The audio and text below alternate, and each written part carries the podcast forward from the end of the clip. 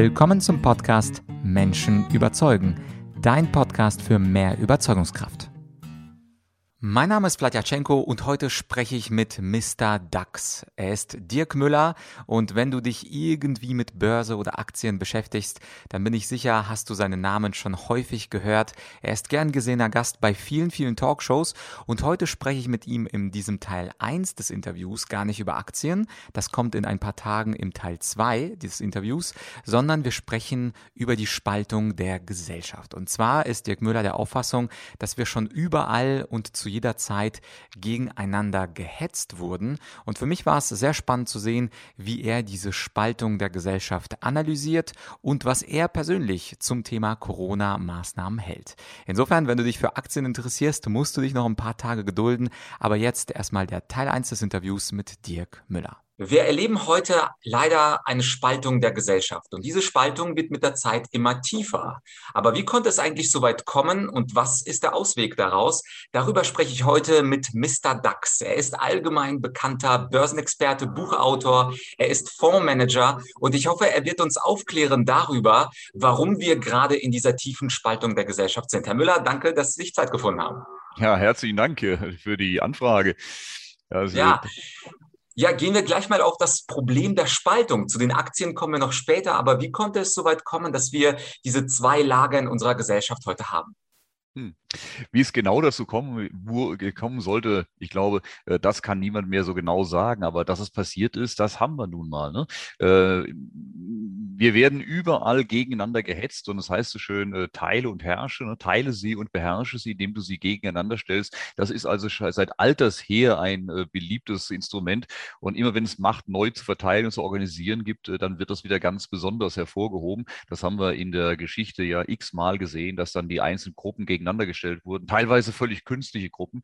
Und wir sehen das aber auch schon im Alltag ja der letzten Jahrzehnte auch, äh, wie ja, Gruppen künstlich geschaffen werden und gegeneinander stehen. Äh, nehmen den Fußball, äh, die Fußballvereine, ähm, die Fans der verschiedenen Vereine. Äh, es ist völliger Zufall, ob du in dem einen äh, Stadt geboren bist oder der anderen oder Fan dieses oder jenes Verein wurdest, ist in der, in der Regel äh, völliger Zufall was gerade deine Kumpels gut finden oder wo der Onkel dir mal einen Schal geschenkt hat, da bist du jetzt Fan von dem Verein und jetzt äh, ist man da dafür und die anderen sind die Bösen dagegen und dann geht es dann nicht mehr um den Fußball, wer spielt denn wirklich besser, komm, wir haben ein schönes Spiel gesehen, sondern dann geht es dann die gegen wir, man verprügelt sich, man beschimpft sich gegenseitig, äh, die Spieler des anderen werden äh, entmenschlicht, äh, aber nur bis er den Verein gewechselt hat. Wenn der nächstes Jahr bei mir ist, äh, dann befeiere ich den. Also äh, das heißt, vollkommen abseits jeder Logik ist dieses dieses Menschen gegeneinander stellen, um davon zu profitieren, äh, schon äh, ein, ein lang eingeübter Prozess. Die Fußballvereine profitieren natürlich genau davon, dass sie die Menschen polarisieren, nämlich auf ihren Pol ziehen, dass sie den eigenen Verein feiern, äh, die Tickets kaufen, die äh, Devotionalien kaufen. Und das geht nur, weil ich Warum kaufe ich das T-Shirt? Weil ich mich von den anderen distanzieren will. Ich will nicht sein wie die. Ich bin zu der Gruppe zugehörig gegen die anderen. Und das wird von den Fußballvereinen durchaus äh, unterstützt. Ähm, diese Feindschaften, diese Erzfeindschaften gegen die Vereine, äh, dass man äh, damit eben auch polarisiert, die Menschen spaltet und sie damit natürlich auch in dem Fall wirtschaftlich für sich nutzen kann. Und in der Politik kennen wir das natürlich schon sehr, sehr lange, dass man äh, die Gruppierungen spaltet und, und sie gegeneinander in Stellung bringt. Und ich glaube, wir haben heute noch eine größere Spaltung der Gesellschaft, als wir das lange, lange Zeit vorher hatten. Äh, die Stimmen, die zur Vernunft mahnen, die einfach nur zum Respekt, zum gegenseitigen Respekt aufrufen und äh, zum Verständnis äh, für die andere Seite, ähm, das wird immer weniger. Und das gilt jetzt gar nicht mal nur für Corona, das haben wir auch schon in den Jahren davor gesehen, als es um gesellschaftliche Fragen ging, um rechts und links. Und es wird immer extremer, diese, diese politischen Gruppierungen rechts und links, äh, die wir ähm, schon seit Jahrhunderten ja kennen, äh, seit langer, langer Zeit kennen, äh, das engt sich ja immer mehr ein. Das, was wir früher mal als die Linke hatten, also richtig die Erzkommunisten, äh, die gibt's in der heutigen äh, politischen Landschaft faktisch gar nicht mehr. Also da, die Frage stellt sich gar nicht mehr. Äh, ich glaube, Rainer Mausfeld war es, der mal sagte, die gedanklichen Ideale und Vorbilder der französischen Revolution, äh, die würden in der heutigen zugelassenen, äh, im zugelassenen Denkraum überhaupt nicht mehr stattfinden. Und äh, auf der rechten Seite genauso. Das, was man früher mal als erznationalistisch kannte und rechtsextrem kannte, existiert heute so gut wie gar nicht mehr. Also höchstens wirklich noch versprenkelt mit einzelnen Personen, aber ihn als gesellschaftliche Gruppierung in größerer Form, dass sie eine, dass sie eine politische Wirkung hätte, existiert gar nicht mehr. Das, was was wir heute sehen, äh, was wir auf der linken Seite des politischen Spektrums sehen, das war früher eher SPD, linker Flügel und äh, auf der rechten Seite, äh, was wir heute als böse, böse, ganz rechts außen sehen, naja, das war früher CDU, rechts, rechter Flügel oder CSU, normale Linie. Also wenn man sich das anhört, die Extremen gibt es gar nicht mehr. Die Verengung findet statt. Und jetzt des gesamten Raumes findet statt. Und jetzt sollte man doch eigentlich denken, dass dadurch mehr Konsens entsteht, weil man doch viel mehr sich in den gemeinsamen Raum in der Mitte zusammentrifft und eigentlich gar nicht mehr so extrem konträrer Meinung ist, wie es wie früher. Aber das Gegenteil ist der Fall. Man rückt enger zusammen und trotzdem werden die, die an den vermeintlichen noch Rändern bleiben, als böse Feinde angesehen und als ganz äh, überhaupt nicht zu tolerierend angesehen.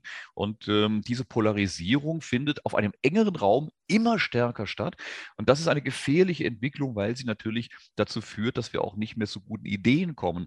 Äh, wenn ich dem anderen, der eine andere Meinung vertritt, gar nicht mehr zugestehe, dass er auch nur theoretisch eine gute Idee haben könnte, sondern automatisch er der Böse ist, ja, äh, dann werde ich nie auf die richtige Lösung kommen, wenn meine es nicht ist. Und ja, eine von beiden Seiten liegt ja falsch. Ne? Das eine Pol, das andere liegt falsch. Aber wenn man sich nicht mehr austauscht, nicht mehr unterhält, den Respekt voreinander nicht mehr behält, nicht mehr theoretisch die Möglichkeit eröffnet, dass der andere vielleicht doch auch recht haben könnte, dass man den offenen Austausch nicht mehr pflegt, dann ist man auch nicht mehr in der Lage, tatsächlich die echten Lösungen zu finden. Und das beobachten wir heute sehr stark.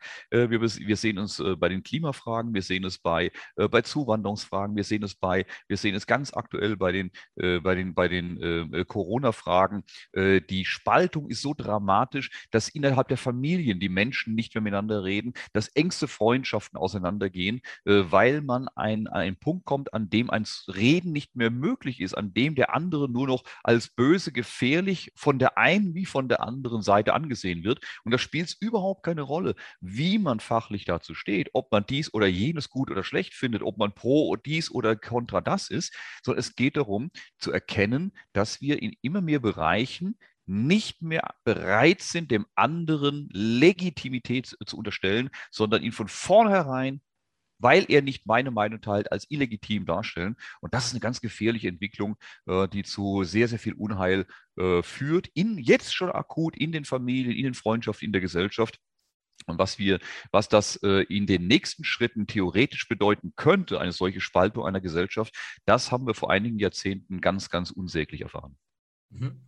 Sie haben ja äh, netterweise die französischen Ideale angesprochen, Freiheit, Gleichheit, Brüderlichkeit. Und jetzt äh, im Wechsel von 21 auf 22, da machen sich natürlich die Menschen vor allem Sorgen um die Spaltung der Gesellschaft durch Corona, die Geimpften und die Ungeimpften. wenn man einfach die drei Prinzipien einfach mal durchgeht, Freiheit, Gleichheit und Brüderlichkeit, wir sehen beispielsweise, dass die eine Gruppe nicht frei ist, beispielsweise ins Kino zu gehen, ohne dafür einen Ausweis mitzubringen, beziehungsweise in ein Restaurant reinzugehen.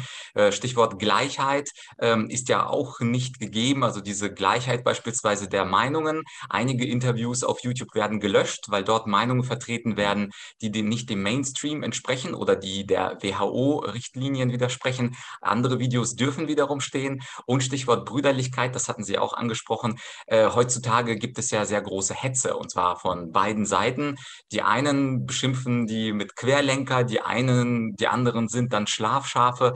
Also das Klima, in dem wir leben, das ist weder von Freiheit noch von Gleichheit noch von Brüderlichkeit geprägt. Was würden Sie sagen, was hat dafür die Politik und die Medien für eine Verantwortung, diese Spaltung zu überwinden? Oder äh, sind das vielleicht die Treiber der Spaltung aus Ihrer Sicht? Also ich beobachte die Politik und äh, die herrschenden Eliten, wenn man so sagen möchte, also jene, die was zu klingeln haben, äh, derzeit massiv als die Treiber des Ganzen. Äh, seit es Medien, wenn ich, wenn ich äh, die Schlagzeilen großer Boulevardzeitung oder überhaupt der großen Zeitungen lese, äh, die massiv diese Impfung, äh, diese Impfung, diese, diese Spaltung betreiben, diese, ähm, die die Menschen gegeneinander hetzen, von Tyrannei sprechen der einen oder anderen Gruppe, ähm, das ist für mich unsäglich, ähm, denn schürt dieses Feuer und ähm, Druck erzeugt Gegendruck. Die, die ähm, Ausgrenzung der einen Seite führt zur Aggression in die andere Richtung.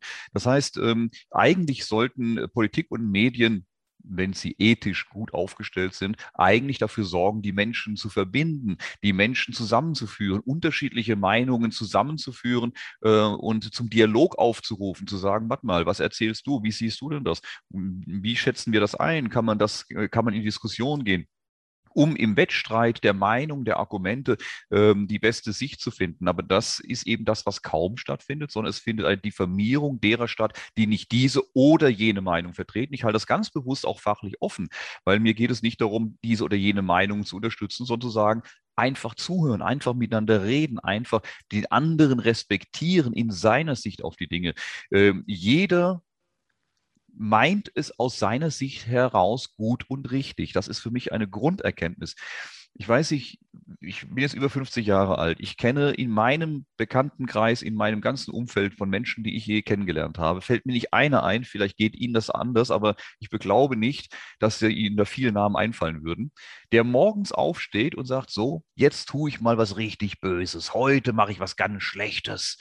Jeder ist davon überzeugt, dass das, was er tut, richtig ist, begründet ist und zumindest legitim ist, dass es seine gute Gründe gibt, warum er das so sieht und so macht.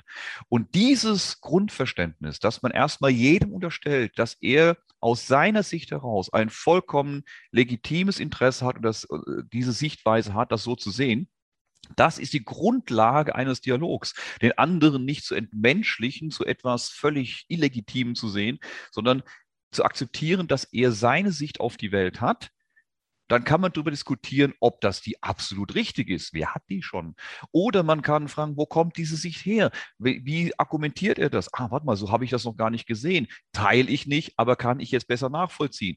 Diesen Respekt für den anderen, dieses Verständnis, dieses Reinfühlen, dass der andere ein Teil von mir ist. Er ist ein Teil meiner Umwelt, meiner Gesellschaft und ihn damit automatisch auch als einen legitimen Teil meines Lebens wahrzunehmen. Ich glaube, da gehört ganz viel äh, dazu, die diesen Schritt zu gehen in einer Welt, in der wir immer mehr gegeneinander gehetzt werden, in der Politiker ausgrenzen, in der, ähm, wenn ich Plakate lese oder äh, die dürfen hier nicht rein, der darf hier nicht rein, der wird hier nicht bedient, äh, nur die dürfen hier rein. Wenn ich die Adventsmärkte sehe, die geplant werden mit Zäunen, äh, wo äh, Zäune und Wachpersonal aufgestellt wird, dass nur die eine Gruppe rein darf, die andere Gruppe darf nicht rein, die steht vor dem Zaun.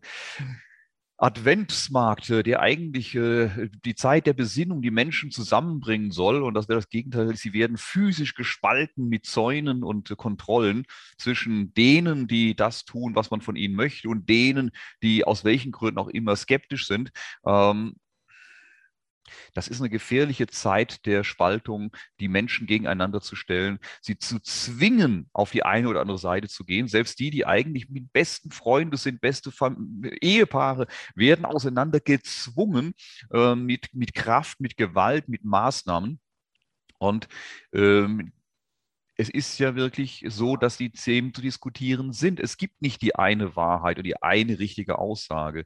Wenn wir uns die Aussagen der Politiker der letzten Jahre anhören, ich habe, ich selbst habe dieses Thema sehr, sehr ernst genommen. Ich war, was das Corona anging, äh, einer der ersten Warner und Mahner und zwar schon im Dezember und Januar 2000, also Dezember 19, Januar 2020, habe ich massiv vor dem gewarnt, was da kommt. Und damals hieß es alles Quatsch das ist ein chinesisches äh, Problem in China, das, hat, das wird hier nie auftauchen. Ähm, ich habe das, ich habe gerade gestern aus äh, dem Bericht noch gelesen, wo der Herr Drosten noch sagte, Anfang des Jahres 2020, es muss sich niemand Sorgen machen, auch auf Reisen nicht, da kann gar nichts passieren. Ich weiß, äh, das hat sich dann sehr verändert, die Sichtweise. Aber da ist doch die Frage, wenn er damals falsch lag, warum soll ich dann immer alles glauben, was er sagt, soll ich glauben, aber nur in dem Fall nicht. Wo soll ich denn wissen, wann er recht hat und wann nicht? Er hat so oft Unrecht gehabt und er hat sie oft recht gehabt. Ich behaupte, das ist das, was ich sage. Den Menschen zuhören, ihren Argumenten zuhören und umgekehrt. Niemand hat die absolute Wahrheit. Unser Gesundheitsminister im Wechsel Spahn, ähm, ich habe ihm Februar letzten Jahres, Anfang Februar letzten Jahres, ich hatte mich im Januar bereits aus aller öffentlichen Wahrnehmung zurückgezogen. Ich habe alle Vorträge abgesagt, lange bevor Corona hier in den Medien das große Thema war. Ich habe alles abgesagt, habe mich in die häusliche, private Isolation gezogen, weil ich gesehen habe, aus China kommt was. Wir haben gehört, dass große amerikanische Konzerne ihre Leute abgezogen haben, aus Angst äh, vor der Entwicklung. Und es war vollkommen klar, die Flughäfen sind offen. Das muss hierher kommen, geht gar nicht anders. Ich habe alles abgesagt, alle privaten, alle geschäftlichen Termine. Man hat mich damals verspottet als Verschwörungstheoretiker weil ich äh, so viele, äh, weil ich die Termine abgesagt, Herr Müller, wenn Sie Angst um Ihre Gesundheit haben, äh, wir haben auch Ärzte im Publikum, äh, hieß es dann von Seiten der Veranstalter. Ich habe gesagt, lachen Sie nur, ich weiß, äh, was ich tue, hier kommt etwas auf uns zu, das ich nicht einschätzen kann, dessen Risiko ich für sehr hoch halte, aber ich weiß nicht, wie hoch. Und da gehe ich lieber auf Nummer sicher und ziehe mich zurück, bitte um Verständnis, bitte respektieren Sie meine Sichtweise, was da nicht immer der Fall war. Damals war ich der, ja, weil auch die Bundesregierung gesagt hat, ach Quatsch, da kommt nichts, da muss man sich keine Sorgen machen, das kann gar nicht sein, da ist gar nichts Schlimmes. Dann glaubt man natürlich der Regierung und den Medien. Ja, und plötzlich war es anders. Ich habe dann im Februar gesagt, um Gottes Willen, wenn doch das hier jetzt auftaucht, wenn jetzt hier die ersten Erkrankungen sind, es wäre doch sinnvoll, wenn die Menschen eine Maske tragen würden, vor allem jene, die erkältet sind, die Erkältungssymptome haben, dass die eine Maske in der Öffentlichkeit tragen. Ähm, ein, das, in Asien macht man das seit Jahrzehnten so, das gehört zum guten Ton. Und wenn dann diejenigen, die Sorge um ihre Gesundheit haben und selbst nicht krank sind, auch eine tragen wollen, dann sollte man die das doch machen lassen damit die Kranken nicht stigmatisiert sind, oh, der ist krank. Ne? Also äh, es wäre doch gar nicht schlimm, wenn, der, wenn man das möchte, dass man eine Maske trägt. Damals war es nämlich so, dass die Bundesregierung, der Herr Spahn, abgeraten hat, Masken zu tragen. Da haben die Ärztekammer, ähm, die, äh, die Bundesregierung, der Bundesgesundheitsminister in großen Interviews gesagt, völliger Blödsinn. Mas erwies, die wissenschaftlichen Erkenntnisse sind, dass Masken sowieso nichts bringen. Tragen Sie das nicht, das äh, ist nur Hysterie, das ist Panikmache von Verschwörungstheoretikern, äh, tragen sie keine Masken. Und wenige Wochen später und Monate später hat der gleiche gesagt, wie wissenschaftlich erwiesen, dass Masken total hilfreich sind, tragen Sie Masken. Also, was ich damit sagen möchte, niemand, obwohl er wahrscheinlich jeder gut meinend war, hat zu jedem Zeitpunkt alle Informationen. Also warum soll ich annehmen, dass der Gesundheitsminister oder der Herr Drosten oder wer auch immer oder Herr Wodak oder wer auch immer jetzt die richtigen Informationen hat? Ne? Deshalb, wir brauchen immer zu jedem Zeitpunkt den Wettbewerb der Gedanken, der Einschätzungen, der Meinungen. Und das geht nur, wenn ich die andere Meinung zulasse, als legitime Einschätzung, als legitime Fragestellung zulasse. Wenn ich es von vornherein ausschließe, dann hätte das ja auch da im Frühjahr passieren müssen, im Februar, dass man von vornherein ausschließt, Masken sind auf jeden Fall böse, Masken sind schlecht, bloß keine Masken. Ja, hätte ich damals, äh, hätte man damals äh, schon sich nur an die Regierung gehalten, wäre man schlecht beraten gewesen. Und wer damals sich schon geschützt hat, wie ich das getan habe, war gut beraten. Das heißt, was heute richtig ist, muss morgen äh, nicht auch noch richtig sein. Und deswegen muss man gerade in der jetzigen Situation immer wieder sich neu abgleichen. Es hieß zunächst, wenn die Impfungen kommen, werden sie auf jeden Fall einmal impfen, dann bist du safe, dann ist alles geheilt. Ähm, und dann kamen plötzlich doch Nebenwirkungen, die man vorher nicht erahnte, die plötzlich nachgeschrieben wurden. Ach ja, da haben wir doch was entdeckt, etc dann heißt es langfristig überhaupt kein Problem, aber ähm, wir nehmen es mal aus den Verträgen raus, falls langfristig doch was ist, äh, dann nicht. Also diese Fragestellung, es ist einfach nicht immer alles klar und es ist nicht einfach immer alles absolut 100% sicher. Niemand hat die absolute Wahrheit und das Einzige, dem zu begegnen, ist, dass man permanent im Austausch, im Dialog bleibt und den Respekt vor dem anderen behält. Und das ist so elementar wichtig. Wir haben jetzt in dieser kurzen Phase gesehen, wie oft Einschätzungen und Meinungen zu diesem, allein zu diesem Thema sich 180 Grad drehten, veränderten. Wer sagt, dass das nicht wieder der Fall ist? Und äh, wer will von sich behaupten, er habe die absolute Wahrheit? Leider tun das momentan sehr viele. Und das möchte ich einfach verhindern. Sowohl von denen, die für die Impfungen sind, als auch für jene, die gegen die Impfungen sind. Auch die können sich nicht sicher sein. Wer, um das nicht falsch äh, zu, zu argumentieren, Wer immer andere zwingt, dies oder jenes zu tun, lädt viel Schuld auf sich. Wer andere zwingt, etwas zu tun, sich impfen zu lassen und der eine bekommt deshalb vielleicht schwere Folgeschäden, hat eine Herzmuskelentzündung oder andere Dinge, kommt zu schwerem Schaden oder zu Tode, dann hat der, der ihn dazu gezwungen hat, den auf dem Gewissen. Und umgekehrt, wenn jemand, der absolut gegen die Impfungen ist, andere davon abhält, das zu tun, sich impfen zu lassen, den Ehepartner, die Freunde, wie auch immer, ein, aus, äh, darauf Einfluss nehmen, und der bekommt das Virus und äh, bekommt damit schwere Folgeschäden und wäre durch die Impfung vielleicht geschützt gewesen, der trägt auch daran die Verantwortung. Das heißt, niemand kann sich sicher sein, wie das alles weitergeht und was wirklich besser oder falsch gewesen wäre. Das heißt, ein permanenter Wettstreit der Meinung, der Gedanken, der Vorstellungen ist unabdingbar. Und dieser Respekt, dass man selbst, auch wenn man noch so sicher glaubt, äh, so ist es, irren zu können, und der andere vielleicht doch ein Fünkchen recht hat, den müssten wir uns erhalten. Das wäre mir so wichtig, egal wo wir auf dem Spektrum stehen. Ja, äh, danke auf jeden Fall. Ich bin voll auf Ihrer Seite, dass wir die Meinungen uns anhören müssen, die Argumente uns anhören müssen. Und auf dem Kanal, deswegen lade ich auch Experten aller Couleur ein, die dann ihre Meinung sagen.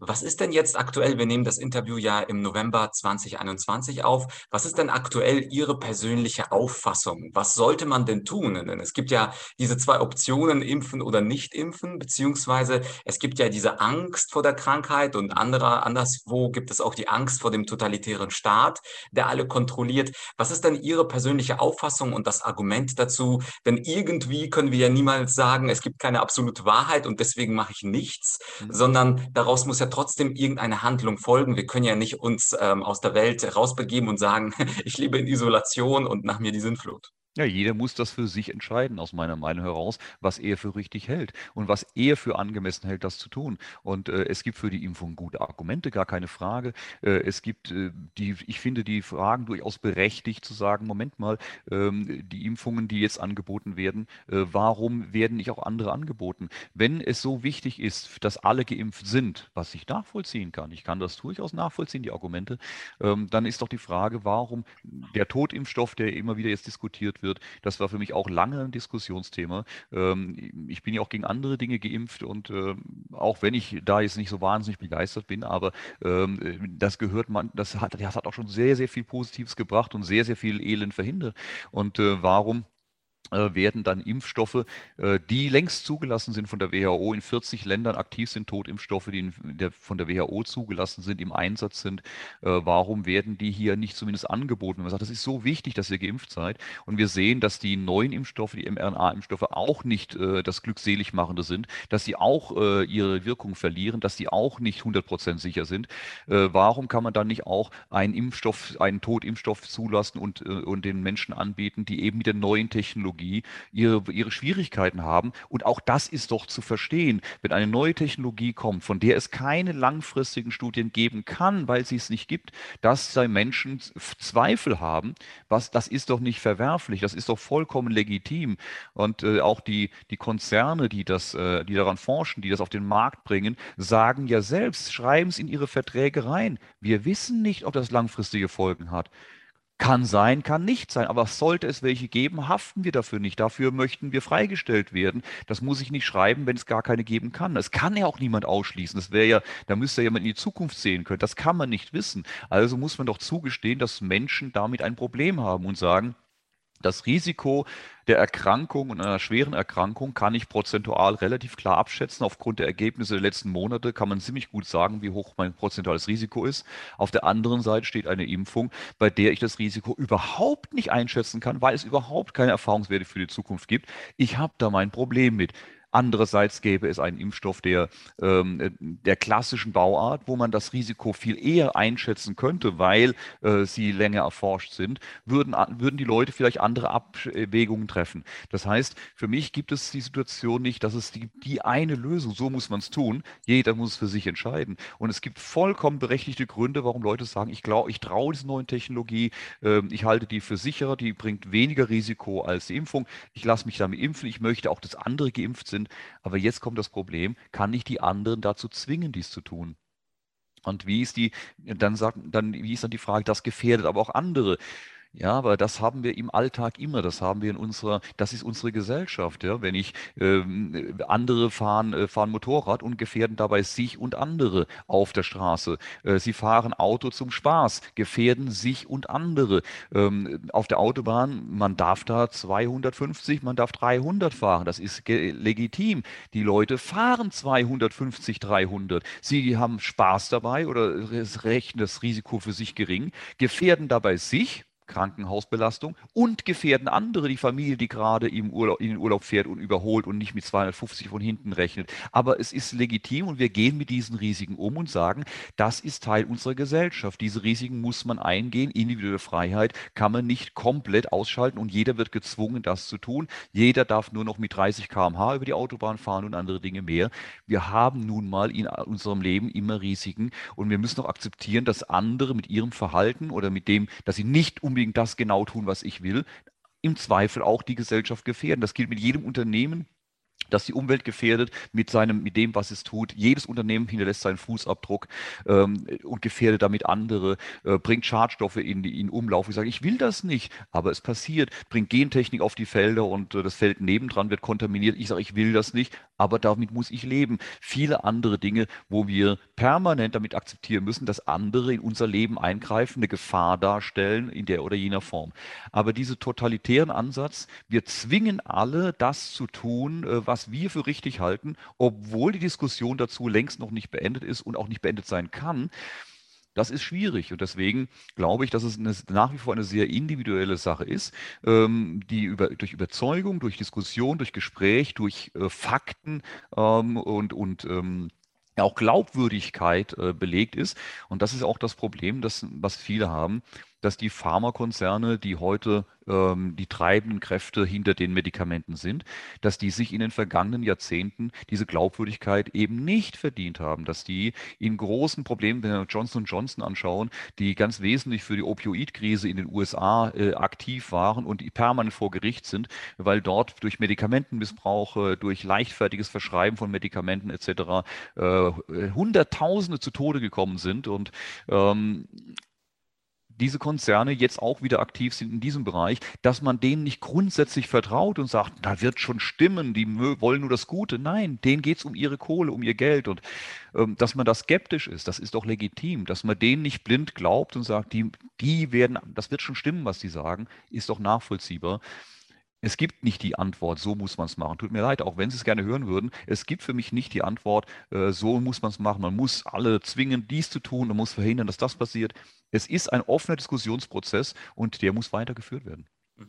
Ja, wobei ich auch dankbar bin, das ist ja schon rübergekommen, dass Sie für die Selbstverantwortung des Bürgers sind und gegen die Zwangsmaßnahmen des Staates. Also obwohl es natürlich keine sehr klare Wahrheit über das Virus gibt, äh, plädieren Sie, wie ich Sie verstanden habe, ja für die Selbstverantwortung. Und letztlich äh, selbst bei der Auswahl der Getränke heute Abend ist ja auch selber jeder für sich selbst verantwortlich, was er trinkt, was er isst und auch ob er dann mit 0,2 oder 0,5 Promille hinter hinters Steuer äh, sich setzt, ist ja auch heutzutage frei definiert. Ja, das war also Teil 1 mit dem Mr. DAX Dirk Müller. Und falls dich das Thema Börse und explodierende Aktienmärkte interessiert, beziehungsweise was sollte man tun? Sollte man vielleicht in global gestreute ETFs investieren oder was anderes? Diese Frage beantwortet Dirk Müller im zweiten Teil, was in einigen Tagen erscheint. Wenn das für dich die erste Folge war, dann abonniere natürlich gerne den Podcast und wenn du zwölf Sekunden Zeit hast, dann bewerte ihn doch mit fünf Sternen auf Apple Podcasts über Spotify. Ich höre immer sehr gerne äh, positive Kritik, aber wenn du was Negatives hast, gern auch was Negatives. Und in die Bewertung hinein kannst du auch reinschreiben, wen du dir als nächstes als Gast wünschst in meinem Podcast Menschen überzeugen. Für heute war's das. Bis bald, dein Blatt.